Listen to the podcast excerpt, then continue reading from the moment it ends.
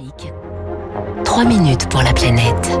À 7h-5, bonjour Baptiste Gabory. Bonjour Dimitri, bonjour à tous. Un triste anniversaire aujourd'hui, c'était il y a deux ans, l'incendie de Notre-Dame de Paris. On va en parler tout au long de la matinale. Hein. Ce soir-là, rappelez-vous, 460 tonnes de plomb issues du toit et de la flèche sont parties en fumée, suscitant dans les jours et les semaines qui ont suivi de vives inquiétudes pour la santé des riverains. Baptiste, deux ans plus tard, quel est le bilan de cette pollution au plomb?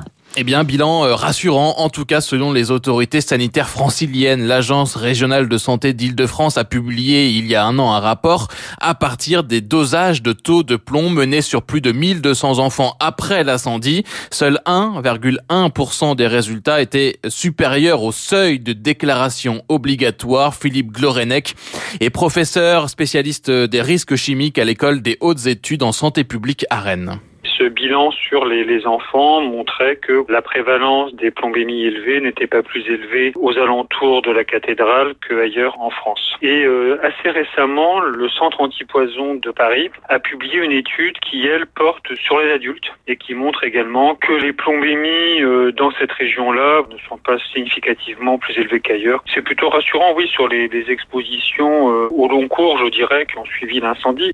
Et même s'il n'y a pas hein, de seuil sanitaire pour une contamination au plomb, même à faible dose, euh, ce métal est responsable par exemple de la perte d'un point de QI pour les enfants, mais c'est le cas pour la moitié de la population française, hein, car ce métal lourd toxique est présent dans l'environnement un peu partout, avec l'érosion par exemple des toitures des bâtiments. Le plomb peut par ailleurs provoquer des lésions du système nerveux ou encore des troubles de la reproduction. Reste une inconnue autour de Notre-Dame sur une exposition brève mais intense pour ceux qui étaient sous les retombées de plomb le soir de l'incendie. Il y a pu y avoir des expositions de très courte durée pour les personnes notamment qui regardaient l'incendie, qui étaient sous le panache. Mais ce qui est le plus important, c'est les expositions qui durent, notamment du fait de la contamination de l'environnement au-delà de l'incendie, et même pour ce qui est des expositions pendant l'incendie, du fait de la demi-vie du plomb dans l'organisme qui est de plusieurs mois. Même si euh, la prise de sang est faite à distance de l'événement, on aurait dû voir des conséquences.